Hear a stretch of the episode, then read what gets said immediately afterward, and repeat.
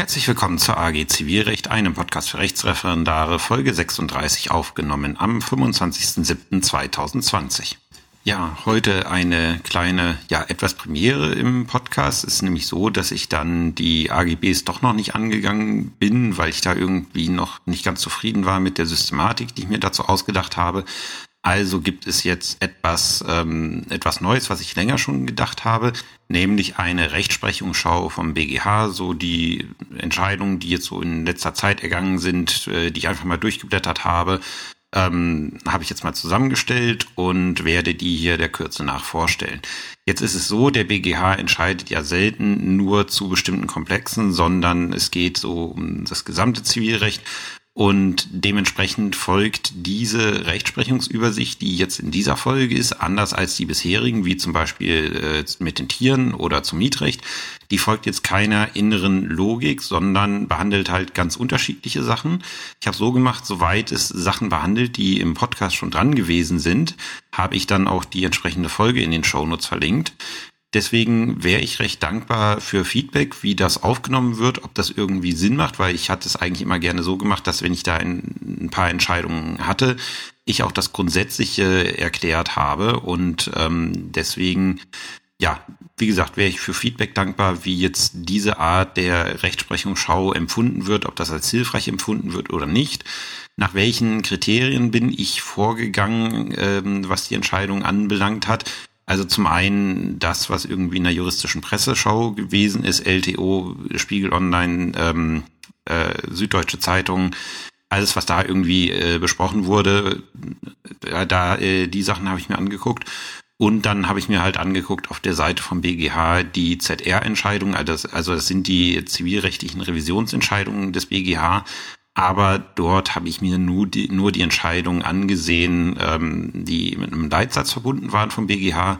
Und da sind einige, wie ich finde, sehr interessante Entscheidungen herausgekommen, die man kennen sollte. Und ich denke auch einige, die, die durchaus das Potenzial haben, es mal in Examensklausuren zu schaffen.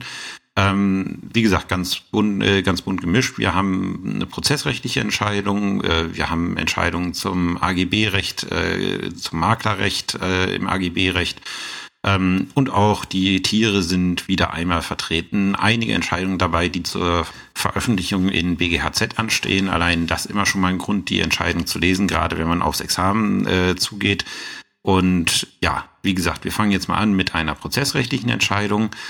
Und äh, da geht es um die Streithelf äh, die Streitverkündung, den Streithelfer und dessen Rechtsmittelbefugnis. Ja, die erste Entscheidung, die ich heute besprechen möchte, ist ein Urteil vom 26.06.2020, römisch 5 ZR 106 aus 19.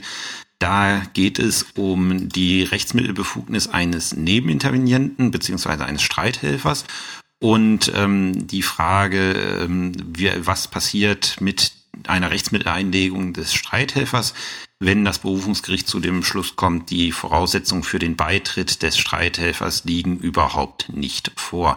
Ähm, das ist eine Entscheidung, die könnte ich mir durchaus für Anwaltsklausuren vorstellen, ähm, wenn es darum geht, äh, zu prüfen, ist hier jetzt wirksam Rechtsmittel eingelegt worden oder nicht und wie soll man sich verhalten. Ähm, deswegen, also wie ich es finde, eine sehr lesenswerte Entscheidung. Sollte man in jedem Fall, ja, sollte man in jedem Fall nochmal rekapitulieren, wenn man, ähm, wenn man Nebenintervention und Streitverkündung wiederholt. Hier nochmal, also wie gesagt, es gibt einen Link zur Folge Nebenintervention und Streitverkündung. Hier nochmal ein kurzer, äh, kurzer Abriss. Äh, Nebenintervention bedeutet, es tritt jemand dem Rechtsstreit bei auf einer Seite, der meint, er hat ein Interesse am Ausgang des Rechtsstreits und der Streithelfer, da ist es so, der, äh, da funktioniert der Beitritt ein bisschen anders. Der Streithelfer wird zunächst über die Streitverkündung benachrichtigt, dass hier ein Rechtsstreit anhängig ist, an dessen Ausgang er ein Interesse haben kann und äh, er entscheidet sich dann äh, oder er kann sich dann entscheiden, dem Rechtsstreit beizutreten oder es nicht zu machen. Hier in dem Fall hat er sie, äh, hat er sich entschieden beizutreten, dann äh, nennt man ihn Streithelfer Und die Streithilfe äh, Hilfe ist dann quasi das gleiche wie die Nebenintervention. Da sind nach 74 ZBO die entsprechenden Vorschriften anwendbar. Bedeutet, dieser Nebenintervenient, Schrägstrich Streithelfer, kann im Rechtsstreit aktiv werden, kann auch selber Rechtsmittel einlegen. Darum geht's in der Entscheidung, die, äh, die wir uns hier anschauen. Ähm, und äh, im Gegenzug ist er dann aber rechtlich und tatsächlich an die Feststellungen des, dieses Prozesses gebunden, wenn es einen Nachprozess geben sollte gegen ihn. Was war hier in der Entscheidung passiert, die der BGH ähm, getroffen hat? Die Klägerin ist äh, steht in der Entscheidung nach ihrer Darstellung, also wir gehen mal davon aus, dass sie Eigentümerin eines Geschäftshauses ist, ähm, die Nebenintervenientin oder auch, wie der BGH sagt, Streithelferin ist, ähm, äh, ist Mieterin äh, einer Fläche in diesem Gebäude und die Beklagte betreibt auf dem Dach eines Nachbarhauses eine LED-Leuchtwerbeanlage und die Klägerin möchte von der Beklagten Unterlassung dieses Anlagebetriebs und Schadenersatz in Höhe von 40.000 Euro, weil die Streithelferin wegen dieses Wechsellichteinfalls die Miete ge äh, gemindert hat. Äh, die Klägerin hat dann der Streithelferin den Streit verkündet und die Streithilfe, ähm, also hat den Streit verkündet. Das Landgericht hat dann die Klage abgewiesen und nach Erlass der erstinstanzlichen Entscheidung ist die Streithilferin auf Seiten der Klägerin beigetreten und hat für diese gleichzeitig Berufung eingelegt. Die Klägerin hat im äh, Berufungsverfahren dann keine Stellungnahme abgegeben und auch keine eigenen Anträge gestellt. Ähm, die Beklagte ist dem Beitritt entgegengetreten, hat ihn für nicht zulässig äh, erachtet und das Oberlandesgericht hat dann die Berufung der Nebenintervenienten, ist in der Entscheidung in Anführungszeichen gesetzt, weil das nicht so ganz richtig ist, durch urteilsunzulässig verworfen. Und ähm, zur Begründung hat das Berufungsgericht ausgeführt, dass, ähm, dass es an einem rechtlichen Interesse der Nebenintervenientin fehlt und der Beitritt deswegen nicht zulässig sei. Und deswegen sei die Unwirksamkeit des Beitritts festzustellen, dies habe dann zur Folge, dass die Berufung der Nebenintervenientin als unzulässig zu verwerfen sei, denn die Prozessfähigkeit der Streithilferin ende mit der Zurückweisung des Beitritts. Ähm, und äh, die Sache ging dann auf Revision der Klägerin ähm, an den BGH, der die OLG-Entscheidung aufgehoben und sie zurückverwiesen hat. So, jetzt etwas äh, rekapitulierend abseits der Entscheidung kann man auch nach einem erstinstanzlichen Urteil verbunden mit der Einlegung eines Rechtsmittels noch als Nebenintervenient Schrägstrich Streithelfer einem Rechtsstreit beitreten. Ja, kann man, sagt 66 Absatz 2 ZPO. Ähm, die Nebenintervention kann in jeder Lage des Verfahrens bis zur rechtskräftigen Entscheidung auch in Verbindung mit der Einlegung eines Rechtsmittels erfolgen. Dann ist die Frage, also ist die nächste Vorschrift, die man sich hier, also muss man dazu sagen, vorliegen läuft alles über Paragraph 74 Absatz 1, das ist die Verweisungsvorschrift, die verweist auf die Nebenintervention. Die muss man natürlich beim Streithelfer äh, mit vorweg nennen. Ähm, und dann ist die Frage, jetzt, äh, jetzt ist ja, ähm, äh, jetzt ist ja der Beitritt, äh, also die Wirksamkeit des Beitritts streitig.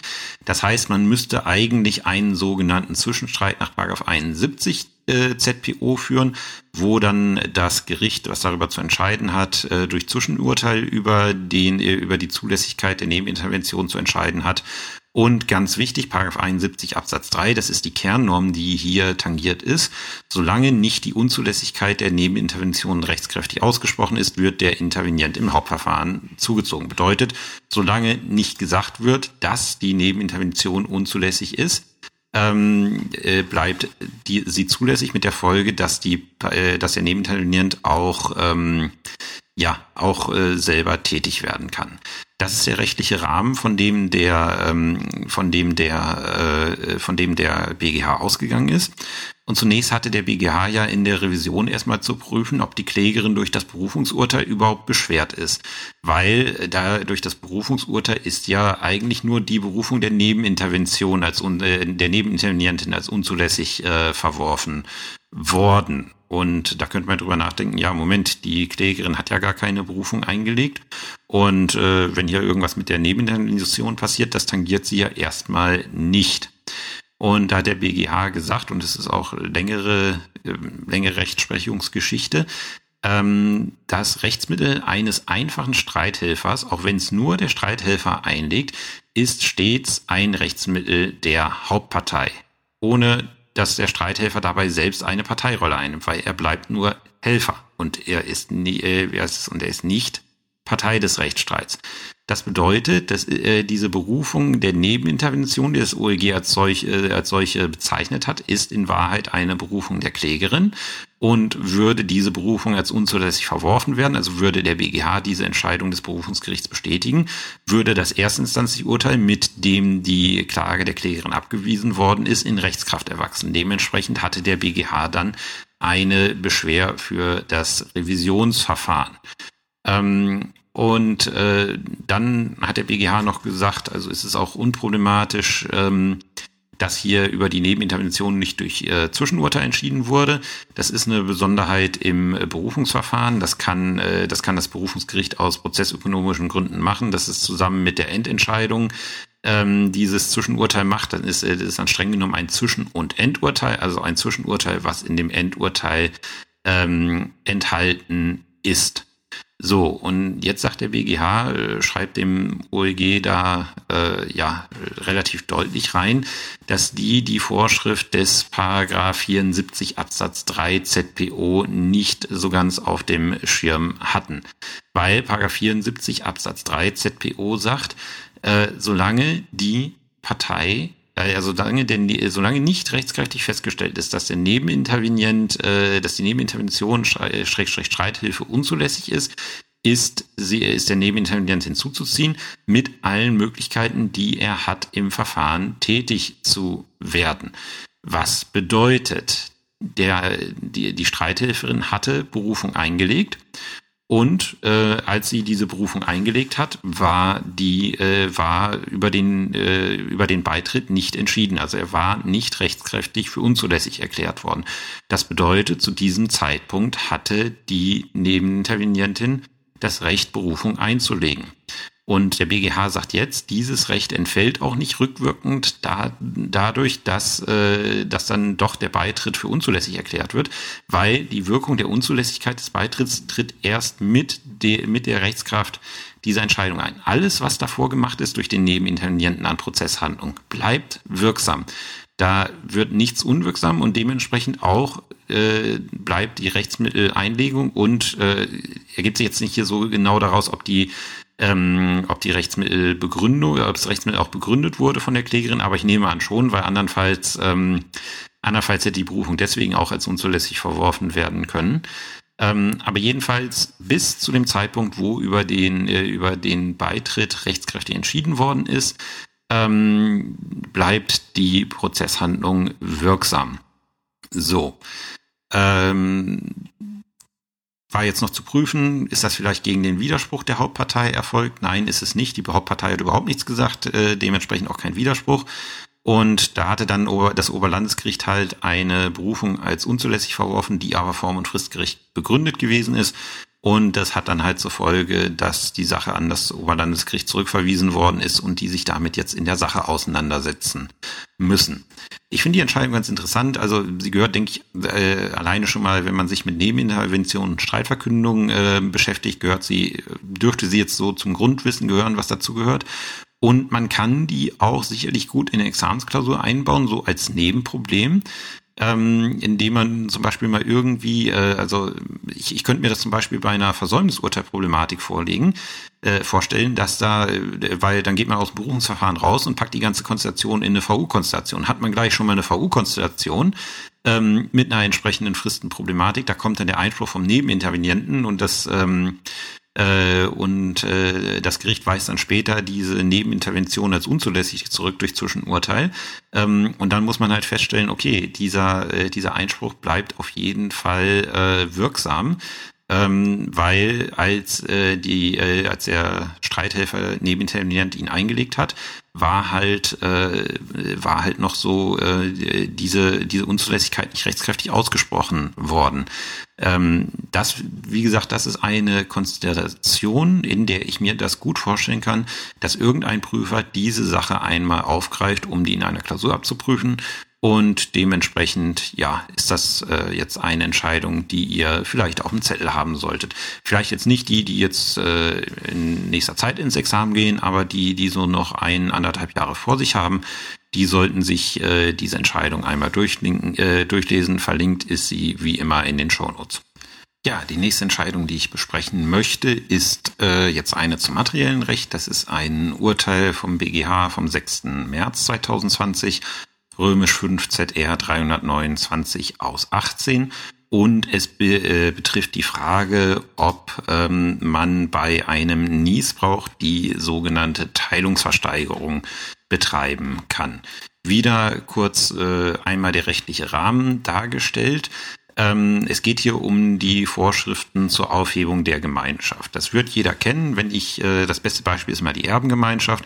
Mehrere Erben ein Grundstück sind damit äh, jetzt gemeinsam Eigentümer des Grundstücks und irgendwie sind sie damit nicht so ganz einverstanden, dass sie, äh, dass sie in einer Gemeinschaft da sind und das hat das Gesetz auch erkannt und in Paragraph 749 Absatz 1 ZPO steht halt drin, jeder Teilhaber an einer Gemeinschaft kann jederzeit die Aufhebung der Gemeinschaft verlangen.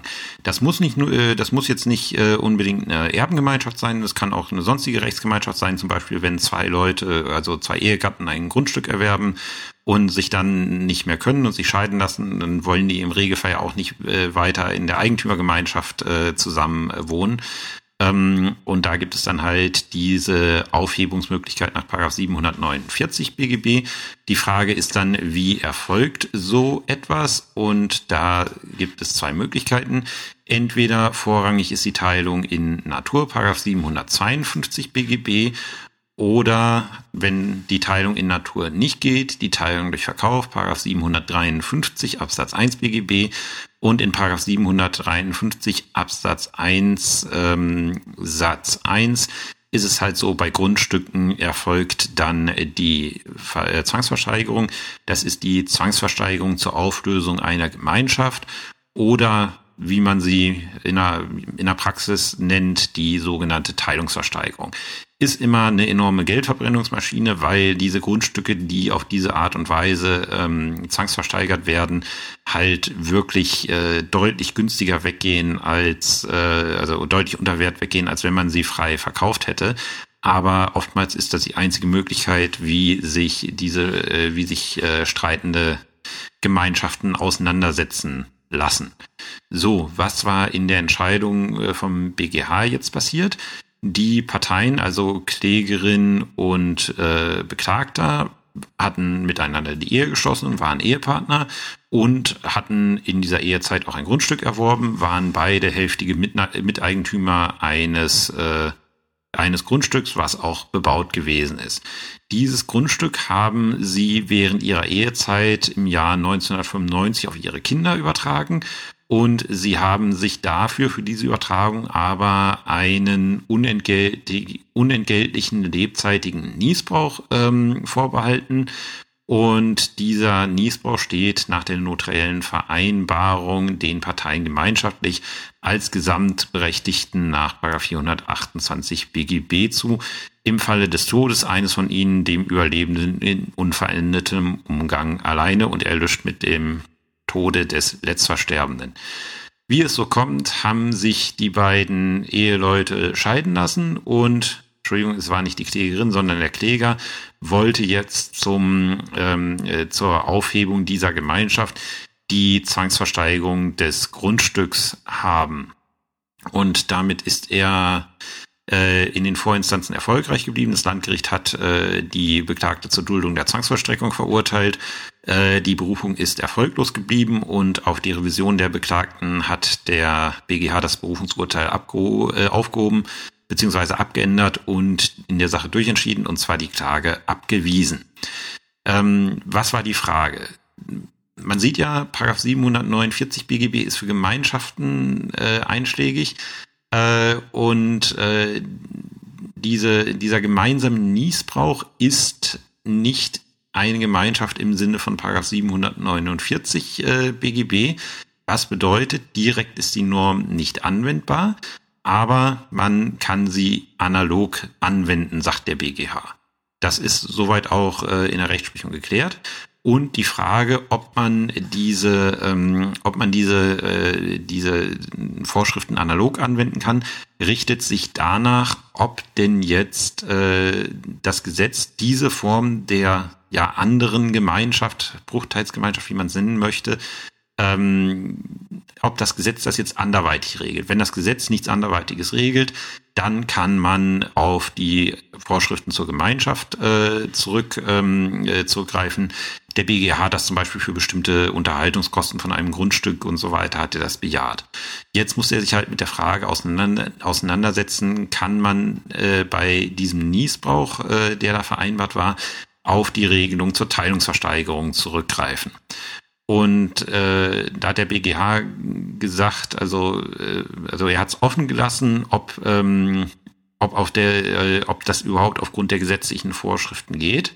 Er hat es angerissen in Randnummern 13 bis äh, 14, ähm, hat dann aber gesagt, da kommt es nicht drauf an, weil das entscheidende Kriterium ist hier, ähm, dass die Interessenlage beim Niesbrauch einfach diesen, Rück, äh, diesen Rückgriff sowieso verbietet.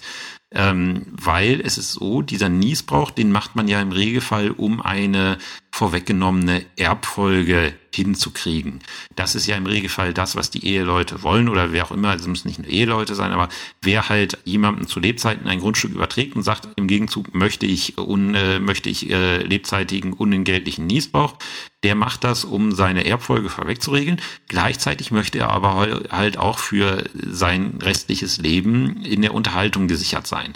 Und das bedeutet, sagt der BGH, dieser Niesbrauch der ist von den äh, Beteiligten daran, der ist halt von demjenigen, der ihn gewährt, ist er halt so gewollt, dass er nicht entzogen werden kann. Es soll ihn absichern. Und wenn ich jetzt sage, ähm, ich äh, wende die Teilungsversteigerung an, dann würde ich äh, über diese Hintertür, über die Teilungsversteigerung dazu kommen, dass ich demjenigen, der sich diesen Niesbrauch für seinen Unterhalt eingeräumt äh, ein, hat einräumen lassen, dass ich dem durch diese Hintertür der Teilungsversteigerung letztlich den Niesbrauch entziehe. Und da hat der BGH gesagt, das geht nicht. Das widerspricht den Interessen bei der Bestellung eines Niesbrauchs in diesem Fall. Und deswegen kann man, äh, kann man diese Vorschriften nicht anwenden.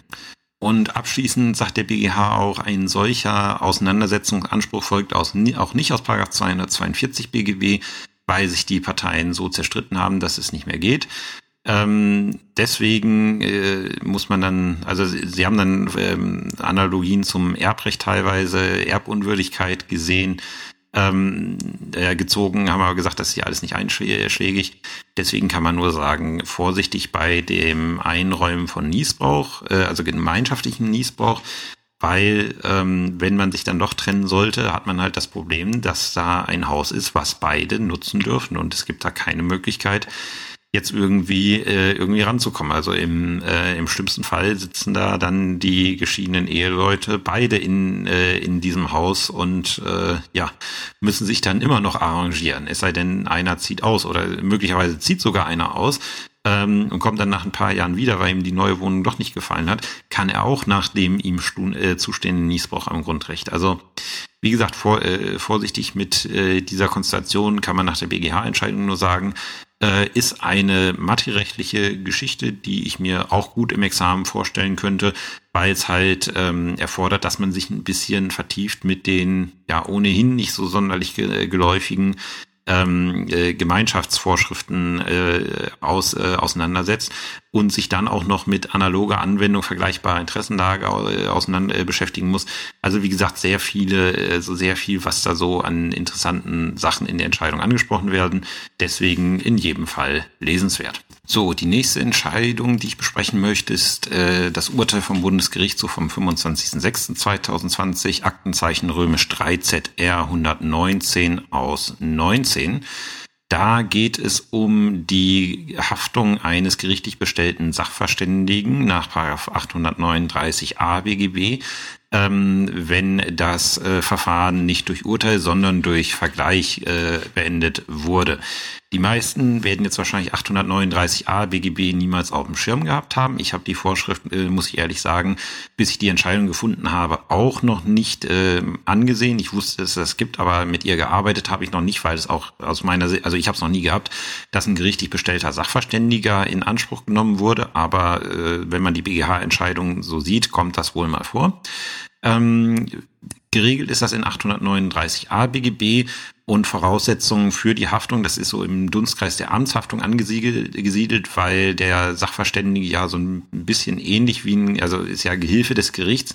Deswegen ist das schon systematisch ganz richtig, dass der Gesetzgeber das äh, im, äh, im Dunstkreis der Amtshaftung ähm, angesiedelt hat und nach 839a Absatz 1 BGB haftet ein gerichtlich bestellter Sachverständiger, wenn er ein Gutachten vorsätzlich oder grob fahrlässig unrichtig erstattet und dadurch der Partei ein Schaden entsteht, ähm, wenn die gerichtliche Entscheidung auf diesem Gutachten beruht. Also wir brauchen ein unrichtiges Gutachten, das ist Punkt eins. Punkt zwei ist, es muss vorsätzlich oder grob fahrlässig unrichtig gewesen sein. Ähm, es muss durch eine gerichtliche Entscheidung ein Schaden entstehen und diese gerichtliche Entscheidung muss auf diesem Gutachten beruhen. Das sind die Voraussetzungen, die für 839a BGB Voraussetzungen sind. Äh, historisch ist es so, dass diese Vorschrift noch, ja, also gibt sie schon eine Weile, aber sie war halt nicht immer im BGB, wie man, ähm, wie man an der A-Vorschrift sehen kann. Ähm, bevor es diese Regelung gegeben hat, war die, ähm, war die Haftung des Sachverständigen dem allgemeinen Deliktsrecht äh, zugeordnet. Und da ist dann irgendwann der Gesetzgeber aktiv geworden und hat gesagt, nee, das möchten wir eigentlich nicht mehr. Wir wollen das jetzt gesondert geregelt haben in einer eigenen Vorschrift. Ähm, und er hat dann halt diesen 839a BGB äh, geschaffen, und das führt auch dazu, dass die Rechtsprechung sagt, ähm, die Haftung nach 839a BGB verdrängt sowohl das allgemeine Deliktsrecht, also 823 fortfolgende, als auch zum Beispiel 826, die vorsätzlich sittenwidrige Schädigung. Also haftet der Sachverständige nicht nach 839a BGB, haftet er halt überhaupt nicht. Und ähm, das Problem bei der ganzen Geschichte ist, ähm, dass die Gesetzesbegründung, äh, also der Wortlaut legt es schon nahe, eine gerichtliche Entscheidung, ähm, dass die Gesetzesbegründung davon ausgeht und auch der Wortlaut der Norm davon ausgeht, dass die Haftung nur dann gegeben ist, wenn äh, das Gericht durch Urteil entscheidet, weil das dann eine gerichtliche Entscheidung ist. Und äh, hier in dem Fall war es jetzt so, den der BGH zu entscheiden hatte. Die Klägerin betreibt eine äh, Druckerei und hat ähm, die äh, und hat äh, von einer Leasinggeberin eine Druckmaschine äh, erworben und äh, meinte dann, diese Druckmaschine ist mangelhaft, weil sie, ich sag's jetzt mal salopp, nicht schnell genug druckt. Das hat ein von ihr beauftragter Sachverständiger Diplomingenieur dann auch in einem Privatgutachten bestätigt. Daraufhin gab es ein selbstständiges Beweisverfahren und in diesem selbstständigen Beweisverfahren ähm, hat dann ein gerichtlich bestellter Sachverständiger auch eine Unterschreitung der Druckgeschwindigkeit um mindestens 21 bis 33 Prozent festgestellt. Und nach diesem selbstständigen Beweisverfahren hat dann die Klägerin gegen die Leasinggeberin Klage beim Landgericht erhoben auf Zahlung von Schadenersatz und entgangenen Gewinns. In diesem Prozess ist dann, ich weiß nicht, wie das passiert ist, weil eigentlich nimmt man dann immer den Sachverständigen aus dem selbstständigen Beweisverfahren, aber das ist hier nicht passiert.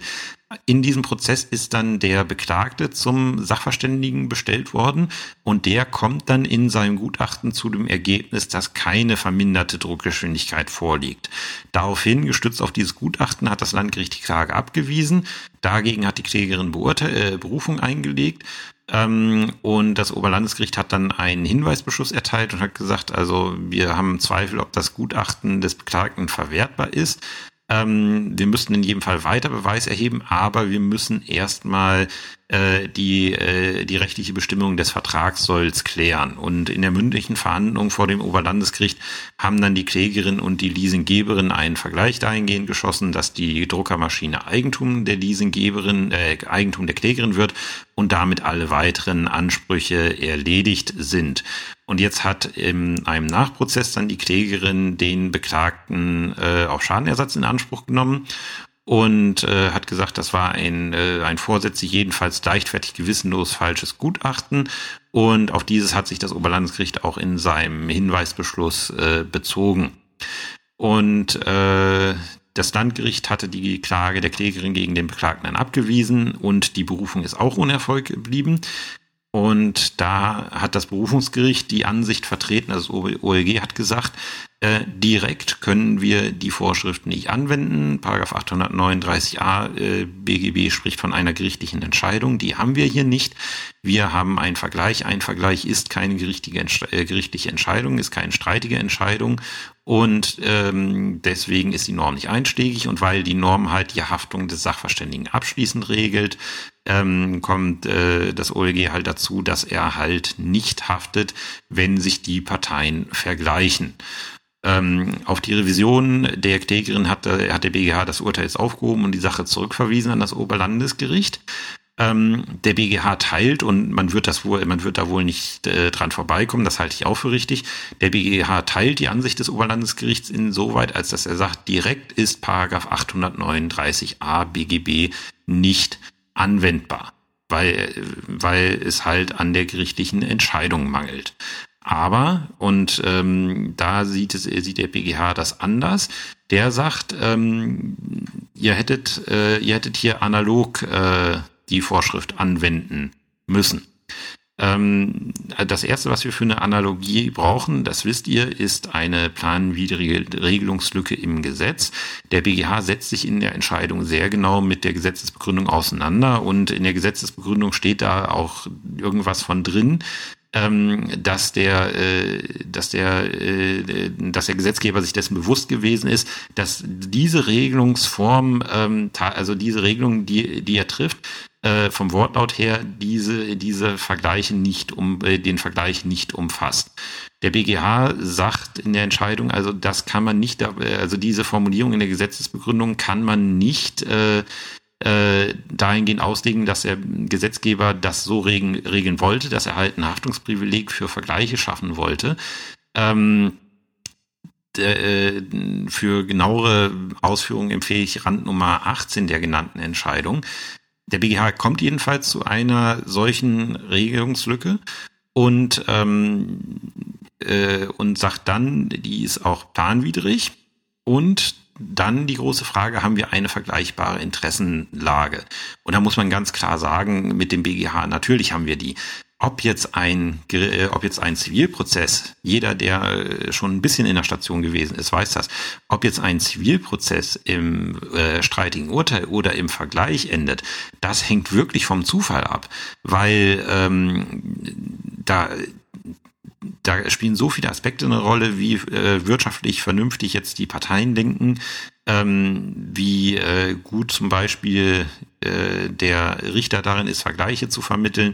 Ähm, also dieselbe Sache könnte zum Beispiel bei unterschiedlichen Richtern in einem Urteil münden äh, und in einer anderen Sache verglichen werden. So, und wenn ich jetzt ein unrichtiges Gutachten habe ähm, und äh, ich komme dann zu dem Ergebnis, derjenige, der ein Urteil gekriegt hat vom Gericht, äh, der äh, der, äh, der Sachverständige haftet. Und nur weil sich die Parteien verglichen haben, hafte, soll der Sachverständige jetzt in der gleichen Konstellation nicht haften. Ähm, da sagt der BGH ganz klar, wir haben hier eine vergleichbare Interessenlage. Und wie gesagt, da wird man wohl auch nicht dran vorbeikommen. Und äh, der BGH hat dann noch erwogen, ob es äh, überzeugende Alternativen für eine analoge Anwendung von 839a BGB gibt. Ähm, da hatte ich, äh, also das wusste ich zum Beispiel bisher noch nicht, dass das ein Prüfungspunkt bei einer analogen Anwendung gewesen ist. Ähm, da, äh, da könnte man natürlich erwägen, dass man äh, auf, äh, wenn jetzt 839a BGB das nicht regelt, dass man auf die Regelung des allgemeinen Deliktsrechts, also 823, 826 BGB zurückgreift. Ähm, das dürfte man wohl aufgrund der gesetzgeberischen Konzeption, das Haftungsrecht des gerichtlichen Sachverständigen gesondert zu regeln. Das dürfte man wohl nicht, äh, nicht äh, für zulässig halten können. Äh, und dann kommt noch zum Beispiel hinzu, dass ähm, dass man dann ja auch wieder eine Differenzierung hätte äh, nach acht, also äh, muss ich dazu sagen, Gesetz, äh, gesetzeshistorisch war es irgendwie so, ähm, dass der beeidigte Sachverständige anders gehaftet hat als der unbeeidigte Sachverständige, der hat nach 823 gehaftet. Ähm, und wenn man jetzt sagen würde, okay, der, äh, der Sachverständige, der, äh, der ein Urteil provoziert hat, ähm, der, äh, der haftet nach 839a BGB und derjenige, der einen Vergleich produziert hat, haftet nach 823, 826 BGB, dann habe ich ja wieder diese Differenzierung äh, drin, die der Gesetzgeber eigentlich nicht haben wollte, auch wenn ich nach was anderem differenziere. Ähm, und deswegen sagt der BGH halt, nein, also diese Vorschrift ist analog anwendbar und wir finden auch nichts anderes, was wir da ähm, anwenden könnten. Und äh, also wie gesagt, ich halte die Entscheidung im Ergebnis definitiv für richtig, weil der Sachverständige mit seinem Gutachten natürlich sehr, ähm, sehr viel Anteil daran hat, wie sich die Erfolgsaussichten im Rechtsstreit für die Partei äh, äh, darstellen. Ein Sachverständiger, der sagt, diese Sache hat keinen Mangel, das ist für die Partei, die den Mangel geltend macht, erstmal vernichtend, weil äh, in den meisten Fällen folgt man, äh, folgt man dem Sachverständigen. Das heißt, sie wird dann erstmal versuchen, das Gutachten zu entkräften, aber wenn sie dann auch noch in erster Instanz verliert, nachdem der Sachverständige äh, dazu angegriffen wurde und sein Gutachten ergänzt hat, ähm, nachdem das Ganze äh, dann äh, gelaufen ist, wird's echt schwierig. Und ähm, die Partei, die sich in dieser Lage befindet, die wird sich natürlich zweimal überlegen, ob sie den Rechtsstreit jetzt äh, komplett durchexerziert oder ob sie sich nicht vergleichen möchte. Also das Sachverständigengutachten, das eingegangen ist, kann je nach Ausfall ein sehr, ja, ich sag mal, äh, einen sehr großen Anreiz bieten, sich zu vergleichen. Oftmals wird das der Fall sein. Und dann zu sagen, eben weil man sich vergleicht, haftet der Sachverständige überhaupt nicht, äh, das erscheint mir definitiv nicht richtig und deswegen die Lösung des BGH sehr überzeugend. Ähm, es ist eine Entscheidung, die ich wirklich empfehlen würde, weil sie ist zur Veröffentlichung in BGHZ vorgesehen. Ihr wisst, das sind immer besonders wichtige Entscheidungen, die, denen der BGH auch ein besonderes Gewicht beimisst. Und ähm, wie gesagt, äh, es könnte durchaus sein, aufgrund dieser aktuellen Entscheidung, dass dann mal ein, äh, ein unangenehmer Prüfer auf die Idee kommt und sagt, ja, ähm, wir nehmen mal irgendwie diese sehr ja, Randvorschrift, äh, um mal zu schauen, wie die Leute damit umgehen können. Der Vorteil wäre, man könnte halt mit vielem, äh, mit vielem argumentieren, man könnte, man könnte sicherlich gut vertreten, dass, oder nicht gut vertreten, aber man könnte sicherlich vertreten, dass 839a BGB analog nicht greift. Ähm, man könnte genauso gut jetzt mit dem BGH das Gegenteil vertreten. Und äh, deswegen, äh, wie gesagt, eine sehr lesenswerte Entscheidung und möglicherweise auch durchaus examensrelevant. Wie gesagt, wer jetzt kurz vorm Examen steht, ist unwahrscheinlich, dass sie bis dahin verwertet wird. Aber ähm, wie gesagt, äh, wieder für die, die noch ein bis anderthalb Jahre oder sogar noch mehr haben, ähm, eine Entscheidung, die man sich mal angesehen haben sollte. Als nächstes möchte ich besprechen ein Versäumnisurteil des BGH vom 3.3.2020 mit dem Aktenzeichen römisch 11 ZR 486 aus 17. Ja, Versäumnisurteile gibt es auch beim BGH. Und anders als wir das in erster Instanz macht, begründet, äh, machen, begründet der BGH seine Versäumnisurteile auch sehr ausführlich, wie in dem Fall gesehen. Und dieses Versäumnisurteil ist sogar für den Abdruck in BGHZ vorgesehen. Ähm, die Entscheidung greift so eine Problematik auf, die ich, äh, die ich selber im Examen hatte und ähm, die ich auch in der Folge zur Vollstreckungsgegenklage, wie gesagt auch wieder in den Shownotes verlinkt, angesprochen habe, nämlich die Frage der Präklusion eines Widerrufsrechts ähm, in, äh, bei einem hier einem Vollstreckungsbescheid bei, bei der Vollstreckungsgegenklage. Ähm, wichtig ist, diese Entscheidung vom BGH betrifft nur die Rechtslage beim Verbraucherdarlehensrecht bis zum 10.06.2010. Wie ihr wahrscheinlich wisst, wird das Verbraucherdarlehensrecht so oft geändert, dass man sagt, äh, dass, äh, dass da, je nachdem, wann das Darlehen ab, aufgenommen wurde, wann der Vertrag geschlossen wurde, dass da die äh, Rechtslagen sehr unterschiedlich sein können. Deswegen sage ich das dazu. Ähm, die Problematik hatte ich ja schon mal aufgeworfen ähm, in der Folge zur Vollstreckungsgegenklage, wo ich gesagt hatte, Widerrufsrecht äh, äh, präkludiert grundsätzlich in dem Zeitpunkt, wo die Möglichkeit des Widerrufs entsteht. Ähm, was bedeutet, es kommt nicht auf die Ausübung an, analog zur Aufrechnung, Ausnahme ist ähm, ein Widerrufsrecht bei, äh, was aufgrund von EU-Vorschriften eingeräumt wurde. Wenn das aufgrund von EU-Vorschriften zeitlich unbefristet eingeräumt worden ist, führt dies dazu, dass aufgrund des äh, Europa des Vorrangs des Europarechts, äh, wie es äh, der EuGH immer ähm, entscheidet, dann die Präklusionsvorschrift nach 67 Absatz 2 ZPO verdrängt wird und dann dieses äh, Widerrufsrecht auch bei eigentlich rechtskräftigem Titel ähm, geltend gemacht werden kann. Und in der Entscheidung vom 3.3.2020 hatte sich der BGH jetzt mit der Konstellation äh, zu beschäftigen, wie das mit diesem Widerrufsrecht ist, ähm, wenn es da einen Verbraucherdarlehensvertrag in dem bereits genannten Zeitraum, also mit der Rechtslage zu dem und dem Zeitpunkt äh, betrifft. Wie gesagt, es bezieht sich nur darauf. Ähm, es war so, äh, die Klägerin und ihr Ehemann schlossen mit der Beklagten im Jahr 2003 einen Darlehensvertrag, Verbraucherdarlehensvertrag über einen Nettokreditbetrag von 145.000 Euro mit einer Laufzeit von zehn Jahren und mit einem festen Nominalzinssatz von was auch immer, sei jetzt egal, ab. Ähm, es ist dann so, dass am 18. Dezember 2007 die Beklagte den Darlehensvertrag wegen Zahlungsverzugs äh, gekündigt hat und danach einen Vollstreckungsbescheid gegen die Klägerin erwirkte über eine Hauptforderung in Höhe von 107.342 Euro und 6 Cent.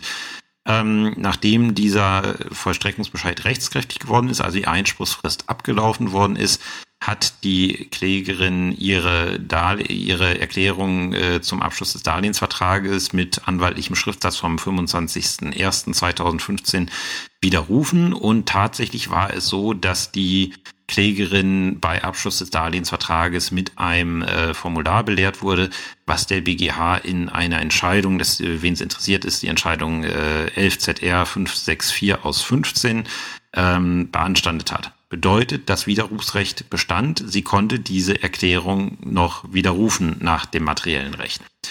Ähm, die Klägerin hat dann Vollstreckungsgegenklage erhoben und äh, hat damit auch Erfolg gehabt. Ähm, die Berufung ist dann vom Berufungsgericht zurückgewiesen worden und äh, jetzt hat der BGH auf die von ihm zugelassene Revision das Berufungsurteil abgeändert und die Vollstreckungsgegenklage abgewiesen mit der Begründung am Ende, äh, also die, ich kann das Ergebnis vorwegnehmen, mit der Begründung, dieser Widerruf, den die Klägerin ausgesprochen hat, der ist präkludiert. Ähm, wie ist es bei ähm, wie ist es bei Vollstreckungsbescheiden? Da gibt's die Sondervorschrift des Paragraph 796 Absatz 2 ZBO, der sagt, äh, Rechte präkludieren, ähm, äh, Rechte präkludieren, wenn sie noch mit dem Einspruch gegen den Vollstreckungsbescheid geltend gemacht werden können. Alles, was nach der Einspruchsfrist entsteht, ist nicht präkludiert. Das ist der erste Punkt, den der BGH feststellt, sollte man auch in einer Klausur immer so machen, dass man die Präklusionsregel genau erfasst, hatte ich ja damals bei der Vollstreckungsgegenklage auch, ähm, ähm, auch gesagt. Äh, nächster Punkt ist, der BGH sagt, das Widerrufsrecht ist ein Gestaltungsrecht und verweist dann auf seine ständige Rechtsprechung, dass Gestaltungsrechte in dem Moment präkludieren, wenn ich sie erstmal äh, ausüben konnte. Und das war hier in dem Fall vor Ablauf der Einspruchsfrist. Mit dem Einspruch hätte das geltend gemacht werden können. Und deswegen ist es halt präkludiert. Und die letzte Ausnahme, die der BGH dann prüfen, geprüft hat, ist halt die Frage, ob aufgrund unionsrechtlicher Vorschriften was anderes äh, gelten würde. Das hat, ähm, das hat das Oberlandesgericht wohl angenommen, ähm, hat das aber, wenn ich äh, die Entscheidung in Rand Nummer 19 richtig lese, wohl etwas ungenau begründet, weil der BGH da ausgeführt hat, soweit das Berufungsgericht für seine gegenteilige Auffassung, Anführungszeichen, Europä äh, europäische Richtlinienvorgaben, Anführungszeichen, anführt, übersieht es und dann kommt's. Ähm, es ist wohl so, ich habe das jetzt nicht im Einzelnen nachgeprüft, der BGH zitiert das. Ähm, der BGH sagt, in der Richtlinie, die zum damaligen Zeitpunkt von der EU für das äh, Verbraucherkreditrecht gegolten hat, war kein ähm, Widerrufsrecht für den Verbraucher vorgesehen. Was bedeutet, wenn dieses Widerrufsrecht eingeräumt wird, ähm, ist das eine Entscheidung des nationalen Gesetzgebers. Und da gibt es dann den Vorrang für das Europarecht nicht. Ähm, und da es halt aufgrund der Richtlinie kein Zwang dazu gibt, so ein äh, Widerrufsrecht einzuführen, ähm, präkludiert dieses Widerrufsrecht beim Verbraucherkreditvertrag anders zum Beispiel als beim ähm, äh, beim Verbrauchsgüterkauf ähm, oder beim äh, nee nicht Verbrauchsgüterkauf Entschuldigung wo war das äh, ähm, Fernabsatzrecht, wenn es Fernabsatzrecht ist. Das äh, ist durch EU-Recht geregelt, das Widerrufsrecht. Ähm, da präkludiert es nicht, aber weil es hier eine national gesetzgeberische Entscheidung ist, haben wir den Vorrang vom Europarecht nicht und deswegen gilt es wie jedes andere Gestaltungsrecht, wie die Aufrechnung auch, mit Möglichkeit der Geltendmachung, nicht mit der tatsächlichen Geltendmachung. Die Entscheidung halte ich wirklich für brandexamensrelevant, weil es, äh, wie gesagt, ich weiß aus meinem eigenen Examen damals, dass es äh, schon eine ähm, Klausur in dem Dunstkreis gibt, ähm, die, die sich mit der Problematik beschäftigt. Und jetzt haben wir hier die genau andere Richtung, wo man sich mit dem Europarecht auseinandersetzen muss. Man kann dann ganz einfach diese alten Richtlinien und die alten Gesetze abdrucken in der Klausur. Und dann muss man sich damit auseinander, auseinandersetzen und dann halt erkennen, dass die Richtlinie in dem Punkt nichts hergibt. Wie gesagt, habe ich jetzt nicht geprüft, ähm, aber laut BGH nichts hergibt. Ähm, das ist eine Entscheidung, die ich mir gut vorstellen kann, dass die relativ zügig entweder in Aktenvorträge oder in zwangsvollstreckungsrechtliche Klausuren Eingang finden wird, weil es, wie gesagt, ein Thema ist, was sowieso schon, ich will jetzt nicht sagen Dauerbrenner, aber was sowieso schon im Examen dran war. Ähm, und jetzt nochmal irgendwie durch diese Geschichte so ein bisschen frischer Wind reinweht. Deswegen diese Entscheidung auf jeden Fall lesen. So, und zu guter Letzt für diese Woche eine Entscheidung, die definitiv lesenswert ist, gerade weil, ja, wir ja alle wissen, wie sehr äh, Tiere im Examen gerne geprüft werden. Gibt's ja auch deswegen zwei Folgen hier. Und da hat der BGH jetzt am 27.05.2020 ein Urteil getroffen, das ist Aktenzeichen römisch 8 ZR 315 aus 18, was zur Veröffentlichung in BGHZ vorgesehen ist. Ähm, es gibt auch eine Nachfolgeentscheidung, die darauf Bezug nimmt. Das ist römisch 8 ZR 2 aus 19, ebenfalls vom 27. Mai 2020. Da geht es ähm, um die äh, um eine ja Pferdekrankheit, äh, die nennt sich Kissing Spines. Das ist äh, der Fachbegriff dafür ist eine bestimmte Krankheitserscheinung, werde ich gleich erläutern. Die hatte ich auch schon mal tatsächlich bei in einer Akte bei einem Pferd.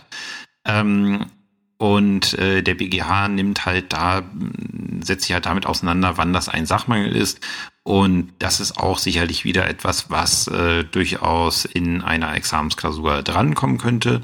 Ähm, was war geschehen? Die Klägerin erwarb als Verbraucherin am 5. Oktober 2013 äh, einen fünf Jahre alten Wallach für 31.733 Euro zur Nutzung als Sportpferd. Ähm, in der Folgezeit bildete die Tochter der Klägerin, die Pferdewirtin ist, ähm, das Pferd äh, weiter aus, um es äh, in eine andere Leistungsklasse zu bringen.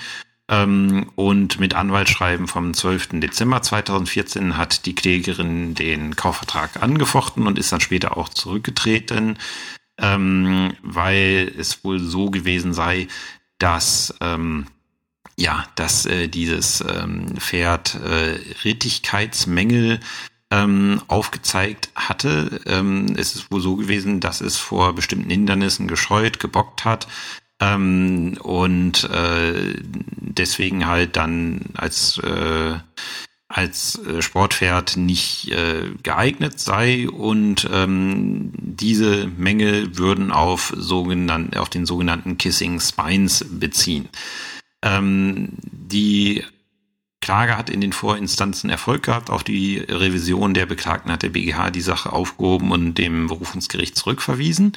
Ähm, Zunächst muss man erstmal wissen, was diese Kissing Spines sind. Das ist eine Veränderung der Wirbelsäule des Pferdes, was dazu führt, ähm, dass halt bestimmte Wirbel näher aneinander liegen. Das Problem bei diesem Befund Kissing Spines ist, dieser Befund kann klinische Auswirkungen auf das Pferd haben, also zum Beispiel Rückenschmerzen auslösen ähm, oder Lahmheit verursachen. Ähm, dieser, äh, dieser Befund Kissing Spines kann aber auch vollkommen un, äh, ja, vollkommen unauffällig sein. Also das Pferd überhaupt nicht beeinträchtigen. Also keine Krankheitsproblematik äh, ähm, hervorrufen. Ähm, und es ist auch so, das hatte die Sachverständige in dem Verfahren gesagt, auch Pferde, die diesen Befund aufweisen, kann man grundsätzlich bis in die höchsten Klassen reiten. Das ist nicht ausgeschlossen. Ähm, hier war es jetzt so in, äh, in den Tatsacheninstanzen, ähm, hat eine Sachverständige gesagt, ja, äh, dieser Kissing Spines Befund, der ist da, der ist in die Röntgenklassen so und so einzuordnen, aber der wirkt sich klinisch nicht aus. Ähm, äh, sie hat sich das Pferd angesehen und da wäre irgendwie nichts, äh, wäre eigentlich nichts zu sehen gewesen. Also der wirkt sich nicht aus. Ähm, gleichwohl haben die Tatgerichte der Klage stattgegeben, weil sie gesagt haben, also wir haben diesen Befund ähm, und wir haben äh, durch Zeugenvernehmung haben wir bewiesen, dass es halt äh, diese Rittigkeitsmängel gibt. Und äh, deswegen findet hier die Regelung Paragraph 477 BGB Anwendung. Und ähm, ja, da war der BGH nicht, äh, nicht so ganz mit einverstanden und er hat dann halt gesagt, also ihr habt da nochmal äh, den Mangelbegriff falsch verstanden. Ähm, es ist so, äh, in dem Fall hatten die Parteien hinsichtlich äh, Rittigkeit des Pferdes nichts weiter vereinbart in ihrem Vertrag, so dass wir über die vorausgesetzte Verwendung gehen mussten. Und da gibt's ja diesen Leitsatz, den ich auch schon bei, äh, bei Tiere im Examen ähm, zitiert habe. In dem Fall schuldet äh, der Verkäufer nur ein Pferd, was nicht krank ist und was ähm, nicht mit in Sicherheit grenzender Wahrscheinlichkeit alsbald krank werden wird. Und hier ist es halt so gewesen, nach den Ausführungen der Sachverständigen, ja, es hat diesen Befund, aber dieser Befund hat keine klinische, ähm, hat keine klinische ähm, ja, Bedeutung für das Tier. Und nur weil es halt Wirbel hat, die irgendwie näher aneinander sind, ähm, ohne dass es sich jetzt auf das Tier auswirkt und, äh, und das Verhalten, ähm, führt das nicht zu einer Mangelhaftigkeit, es sei denn, es ist was anderes vereinbart. Wenn die jetzt zum Beispiel vereinbart hätten, äh, das Pferd hat keine Kissing Spines, dann wäre es ein Mangel, weil es dann voll negativ von der äh, negativ abweicht. Deswegen, wer sich ein Pferd anschaffen sollte, möglicherweise drüber, äh, sinnvoll drüber nachzudenken, ob man das nicht äh, so fasst. Ähm, und äh, der BGH hat dann auch gesagt, also diese Reitprobleme, die da geschildert wurden, dass das Tier bockt, das kann man auch nicht über die gesetzliche Vermutung äh, mit als Sachmangel erfassen, weil ihr habt ja selber festgestellt, dieser, äh, diese, diese ähm, Verletzung, also diese äh, genetische Anlage des Tiers äh, wirkt sich nicht aus auf, äh, auf sein Laufverhalten. Und für die Rittbarkeit äh, trifft, äh, gibt's halt viele mögliche Ursachen unter anderem dass Reit und Pferd dann nicht, äh, Reit und Pferd, äh, Reiter und Pferd nicht harmonisieren und es deswegen nicht klappt mit den beiden.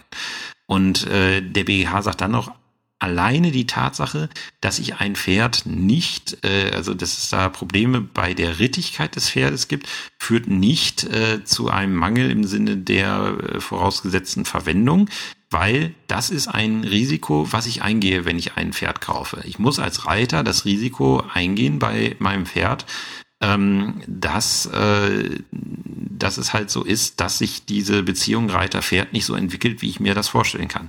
Weil eben ein Pferd, auch wenn es als Sache behandelt wird im BGB, halt keine Sache ist, eine eigene, äh, eigene Entwicklung durchmacht, eigenen Kopf hat auch teilweise und dann kann das halt etwas, äh, äh, kann das halt passieren. Und äh, wenn das passiert, dann äh, realisiert sich, so der BGH, dort ein Risiko, ähm, was, äh, was ich halt übernommen habe als Käufer. Und deswegen kann ich daraus keinen Sachmangel geltend machen. Wie gesagt, ich empfehle die Entscheidung wirklich wärmstens, weil, ähm, wie gesagt, wir wissen alle, wie die Justizprüfungsämter auf Tiere im Examen äh, abfahren. Und äh, es ist halt, äh, ist halt ein guter, ähm, guter Fall, um halt ähm, das äh, Kaufmenge, äh, das Sachmengerecht im Kaufrecht zu prüfen mit der Besonderheit mit den Tieren. Ähm, deswegen alleine schon, weil der BGH da auch sehr viele Obersätze schreibt, die von genereller Bedeutung sind, was diese ganze Problematik anbelangt. Ähm, deswegen ist die Entscheidung ja auch zur Veröffentlichung in BGHZ vorgesehen.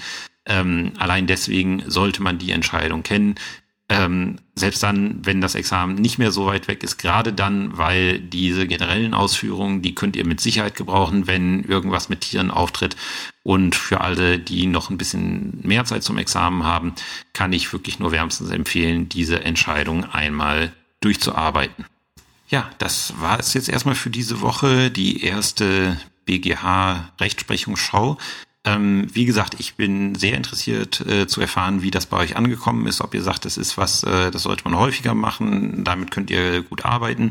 Ähm, ist jetzt halt nicht systematisiert. Ihr habt vielleicht mitgekriegt, dass ich die Markteinscheidung nochmal ausgeklammert habe.